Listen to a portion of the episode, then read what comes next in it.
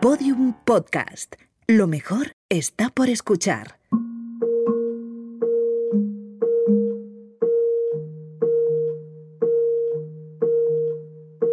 Soy Noemí López Trujillo, soy periodista.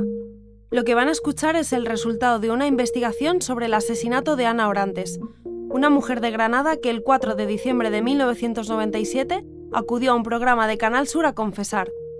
Confesar que su marido, José Parejo, la había maltratado durante 40 años y había abusado sexualmente de dos de sus hijas. Trece días después de aquella aparición televisiva, el 17 de diciembre, José la quemó viva en el jardín de su casa. Este podcast cuenta quién era Ana antes de conocer a José, da voz a su hija Raquel Orantes, reconstruye los hechos, analiza qué falló para que a pesar de haber denunciado el sistema no la protegiese y explica qué ha cambiado la sociedad 20 años después de su asesinato. Lo conocí en un corpus, 20 años del asesinato de Ana Orantes. Capítulo 4. 20 años sin Ana.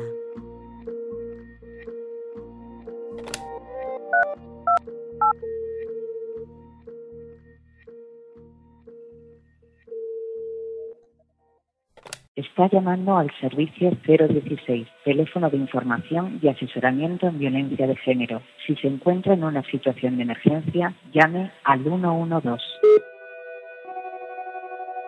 Podrías haber llamado al 016, un teléfono gratuito para asesorar a mujeres maltratadas.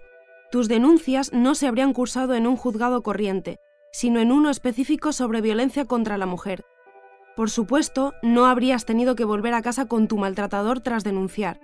Quizá incluso habrías tenido la posibilidad de irte con tus hijos a una casa de acogida. Ningún juez habría permitido un acuerdo de separación conyugal en el que tuvieses que compartir casa con tu agresor. Y de hecho, él habría tenido una orden de alejamiento, quizá una pulsera que controlase que él no se acercaba a ti.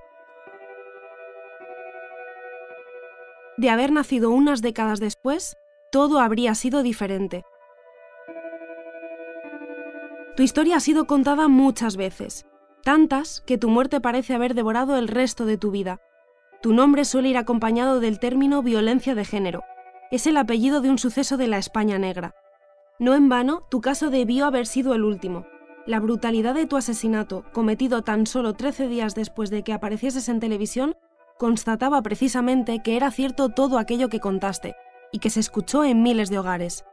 Hasta entonces, la violencia contra la mujer, diluida bajo el término violencia doméstica, habitaba en una habitación a oscuras de nuestro país. Tu relato fue como pasar la mano a tientas por la pared hasta dar con la luz y encenderla. Alumbrar no solo tu vida, sino la de todas las mujeres que vinieron antes que tú y que vendrían después. La Ley Integral contra la Violencia de Género se aprobó en diciembre de 2004, siete años después de tu asesinato, cuando el PSOE llegó al poder. La diputada socialista Ángeles Álvarez recuerda cómo se empezó a gestar y por qué tu nombre fue clave. Las organizaciones de mujeres ya habían establecido, previo a ese asesinato, una eh, especie de acuerdo eh, para poner en la agenda política del feminismo la lucha contra la violencia como su tema prioritario para los próximos años y el caso de Ana Orantes eh, fue la gota que colmó el vaso porque ese fue el año que más asesinatos se produjeron de toda la década. Ya se había intentado aprobar la ley dos años antes, en 2002, cuando aún gobernaba el Partido Popular, pero este rechazó la propuesta por no aportar nada nuevo. 165 votos en contra por parte del PP, frente a 151 a favor de toda la oposición. La crónica parlamentaria de la periodista Cruz Blanco en El País recogía las declaraciones de Eduardo Zaplana, el entonces ministro de Trabajo y Asuntos Sociales en el gobierno de José María Aznar decía que el proyecto tenía cuestiones imposibles de abordar y algunas medidas imposibles de aplicar, además de incongruencias y bastante heterogeneidad. En una entrevista digital en el diario El País, la socialista Micaela Navarro, que fue quien presentó por primera vez la ley en el Congreso en 2002, contestaba así a un lector sobre las declaraciones de Zaplana. El primer día el ministro Zaplana dijo que era muy amplia y muy ambiciosa, y por lo tanto sería lento su desarrollo, y añadió además que hacían falta medidas más urgentes, y por eso no la podían apoyar. En el día de ayer dijo textualmente que la ley era muy mala. Pero la ley llegó. Cuando José Luis Rodríguez Zapatero ganó las elecciones en marzo de 2004, el Grupo Socialista cumplió la promesa que había hecho. Una ley integral para proteger a las mujeres que sufrían violencia, tanto si el maltratador era un pareja como si era expareja. El 23 de mayo de ese año hubo una marcha mundial de mujeres. En Vigo, una manifestante recordaba a nuestras madres, a nuestras abuelas, a mujeres como tú, a otras Ana Orantes, mujeres que habían estado social y políticamente desprotegidas. Creo que puede servir para concienciar, al menos la no transigencia, el no pasotismo, que no pase como en la era de nuestras abuelas, que era normal que el marido de vez en cuando llegara a casa con una copa de más y le chuscara a la mujer. Son cosas que pasan. Pues no, esas cosas tienen que dejar de pasar. La diferencia con la llegada de la ley fue sustancial, como explica Ángeles Álvarez. Pues mira, cuando Ana Orantes fue asesinada no existían las órdenes de protección. Cuando Ana Orantes fue asesinada no existían los juzgados específicos de violencia. Cuando Ana Orantes fue asesinada no existían eh, de manera institucionalizada recursos específicos para atender a las víctimas. Aunque ya existían los centros de la mujer, no estaban eh, garantizados derechos que hoy tienen en la ley. Pero hoy, eh, mm, es absolutamente inconcebible que un juez emita una sentencia en la que diga que una víctima de malos tratos tiene que convivir, aunque sea partiendo la casa a la mitad, en el mismo espacio que un maltratador. El gobierno de Zapatero tardó unos meses en implementar la ley. El Partido Popular, que votó en contra en 2002, utilizó aquella tardanza como arma arrojadiza contra el nuevo gobierno. Eduardo Zaplana, que pasó a ser el portavoz del PP en el Congreso, decía lo siguiente tan solo mes y medio después de que el PSOE ganara las elecciones. Si el Gobierno o el Grupo Parlamentario Socialista no cumplen con su compromiso de presentar esa iniciativa, nosotros eh, adoptaremos las medidas y tomaremos la iniciativa en los próximos 30 días. En 2006, Mariano Rajoy, entonces líder de la oposición, pedía más medios para que la ley fuese realmente eficaz. Nunca el Partido Popular se ha negado a apoyar a los socialistas en la búsqueda de soluciones a esta lacra. Por eso tenemos legitimidad para decir que se necesitan más medios materiales y personales, más recursos sociales, más juzgados de violencia, más efectivos de los cuerpos y fuerzas de seguridad, más coordinación con las comunidades autónomas, más medios si queremos que esta ley sea eficaz y no quede en papel mojado. Tan solo 11 años después, movimientos feministas y partidos políticos como PSOE, Podemos y Ciudadanos recuerdan que el gobierno de Rajoy, desde su llegada en 2011, recortó precisamente los presupuestos destinados a luchar contra la violencia de género. A finales de ese año, 2016, se acordó poner en marcha un pacto de Estado contra la violencia machista. La idea era revisar la actual ley y ver qué falla todavía para que aún sean asesinadas 60 mujeres de media cada año. El pacto se aprobó en septiembre de 2017, con los votos a favor del PSOE, PP y Ciudadanos, y la abstención de Podemos. Sofía Castañón, secretaria de Igualdad en la Ejecutiva del partido, explica que se abstuvieron, entre otras cosas, porque el presupuesto destinado era insuficiente. Un presupuesto esencial, según Castañón, para ampliar, por ejemplo, los horarios de las unidades específicas donde las mujeres pueden denunciar malos tratos. Hay algo como que las UFAM, que son las unidades de, de, familia de la policía, eh, donde hay personas especializadas para, para recoger estas denuncias, están de lunes a viernes en horario laboral. O sea, de repente, si están a punto de, si, si tu pareja, expareja está a punto de asesinarte o, te vas directamente con, amenazas terribles, tienes que esperar al lunes porque es sábado y, y esto nos lo encontramos. Te toca denunciar una comisaría normal. Y en una comisaría normal, pues no siempre hay personas formadas y ya cuando nos vamos a la zona rural, y es importante también hablar del índice de, eh, de ruralidad en los asesinatos machistas, esto es todavía peor porque hay menos personal todavía, porque mm, tienen menos formación en, en materia de, violencia machista todavía. Y lo que ocurre normalmente es que como rellenar estos atestados es tremendamente complejo, eh, pues la persona que está allí, y esto nos lo ha dicho la Asociación Unificada de Guardia Civil, lo que hace es esperar hasta que, dejar esperando a la mujer hasta que se va harto de esperar, o hasta que llega el cambio de turno y el problema es de otra persona. de quien llega a continuación. Porque no, no saben rellenar esos atestados, porque no han recibido formación, porque todo se mueve dentro de unos márgenes de voluntariedad. Finalmente, el pacto se aprobó y contempla cambios importantes. Por ejemplo, se suspende la custodia compartida para padres maltratadores y queda prohibido que los hijos menores acudan a la cárcel a ver al progenitor. Además, considera víctimas a las madres cuyos hijos han sido asesinados por sus parejas o exparejas. Así lo explica la diputada socialista Ángeles Álvarez. Con relación a la ley integral, el pacto propone varios cambios.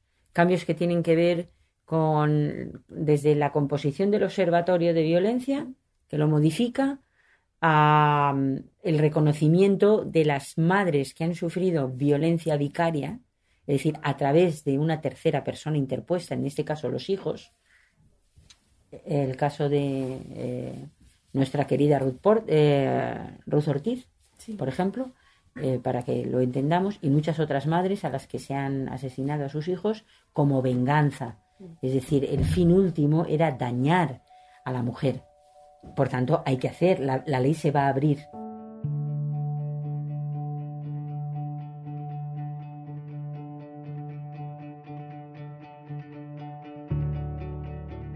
Uno de los grandes logros de la ley fue contabilizar los asesinatos machistas. En 1997, el año en que fuiste asesinada, hubo otras 90 Ana Orantes según la Fundación Mujeres. Esta asociación feminista, encabezada por Ángeles Álvarez, publicó por primera vez en 1998 la Guía para Mujeres Maltratadas. En ella había un recuento no oficial cada año, cifras que distaban mucho de las que daba el Ministerio del Interior. Si Fundación Mujeres contabilizaba 91 asesinadas, la cifra que manejaba el Ministerio era de tan solo 33, ya que solo incluía aquellos crímenes cometidos en el matrimonio. Las parejas no formalizadas legalmente o las exparejas no contaban. Desde que existe un recuento oficial, que sí incluye parejas y exparejas, el observatorio suma 918 mujeres asesinadas. O quizá debería decir que hay 918 hombres que han asesinado a una mujer. Cada enero el contador vuelve a cero, como si fuese un despertador, un mecanismo automático, un despertar cada día olvidando el anterior. Los medios de comunicación actuaban en algunos casos de plaza pública. Tú lo hiciste en Canal Sur, y aquello obligó a la sociedad a reaccionar, una de las periodistas que más ha informado sobre violencia machista ha sido Pepa Bueno, que recuerda tu muerte como un punto de inflexión. El, caso de Ana fue un aldabonazo de tal calibre que obligó a, pronunciarse a todos los poderes públicos y obligó a los medios también a reflexionar sobre cómo contar la violencia de género, cómo enfrentarse al goteo insoportable de asesinatos que nos iban cayendo encima de la mesa en un momento en el que todavía te llegaba un parte de la Guardia Civil y decía crimen pasional. Que yo siempre me preguntaba, lo de la pasión es por la pasión con, las que, con la que las apuñalan. Todavía se llamaba crimen pasional en muchas partes eh, eh, policiales y de la Guardia Civil entonces. Pepa Bueno incide en la responsabilidad que tienen los medios de comunicación cuando informan sobre problemas sociales como la violencia de género. A día de hoy todavía hay titulares que comienzan con muere una mujer, en vez de una mujer es asesinada. Tu caso puso de manifiesto la necesidad de seguir pautas para cubrir este tipo de información. Pautas que muchos medios siguen sin cumplir. Bueno, pues para empezar, detectar y distinguir lo que es un suceso que sucede, ¿eh? un árbol que se cae, un, accidente de tráfico, de un acontecimiento que tiene detrás, un fenómeno social. Eso lo primero. En segundo lugar, saber quién es la víctima y protegerla a ella.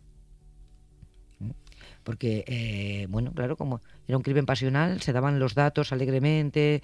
Eh, en tercer lugar, no utilizar como fuente de autoridad a los vecinos, porque este es un acontecimiento que ocurre de puertas para adentro y del que solo los protagonistas, por desgracia, y los expertos tienen una valoración eh, em, que hacer y que dar. Yo recuerdo aquellas cantidades de brutos que nos llegaban a, a, la tele de vecinos diciendo, pues eso, una pareja estupenda en el ascensor, buenos días, buenas noches. Bueno, claro, claro, Claro, pero ese señor eh, del que aprendimos que el prototipo, el perfil del maltratador podía ser eh, alguien con muchísimo eh, éxito social o incluso alguien extraordinariamente amable con el resto del mundo, salvo con aquello que consideraba suyo.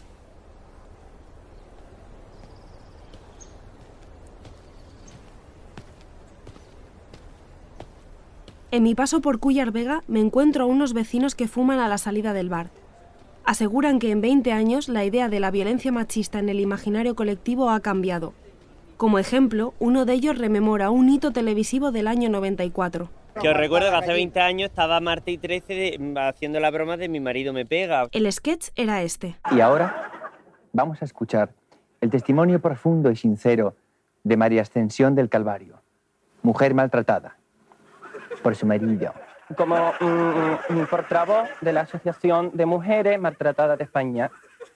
Mi problema no es ni más ni menos ni quito ni pongo, es un problema común, con común denominador, denominado por muchos y denominado por otros. Ay, perdón. Es que mi marido me pega. Mi marido me pega. A mí me pega, mi marido me pega, me pega todos los días. A, a mí me pega tiene todos los elementos. Este es que es que yo no, no recordaba, no, no, creo que no lo conocía, tiene todos los elementos, ¿no? Uno, primero, banalizar. Mm. Esto es una cosa que le pasa a las mujeres, en fin, pagar es. Dos, clasismo. La maltratada eh, es alguien que no tiene recursos para defenderse, que habla mal, y, o sea, tiene todos los elementos de lo que durante mucho tiempo se ha considerado lo normal.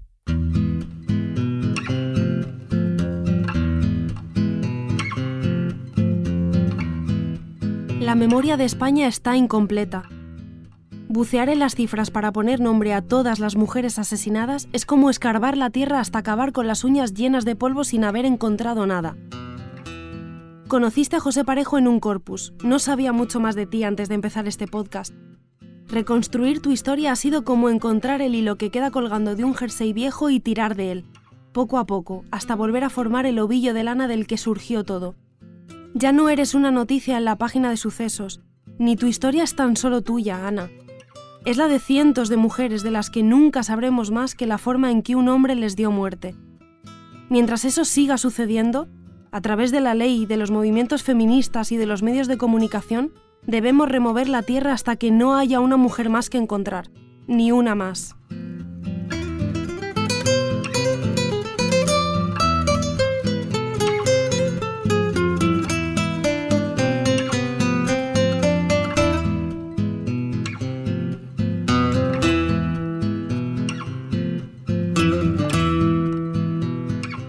Lo conocí en un corpus, una serie documental de Podium Podcast dirigida, escrita y narrada por Noemí López Trujillo.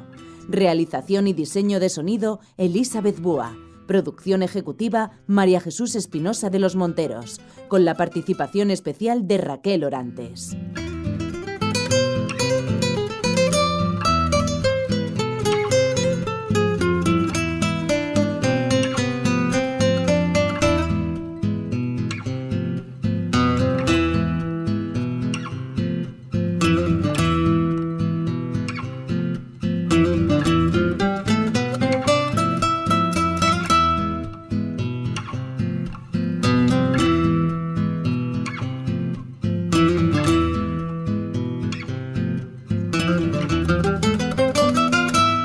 Los episodios y contenidos adicionales en podiumpodcast.com y en nuestra aplicación disponible para iOS y Android.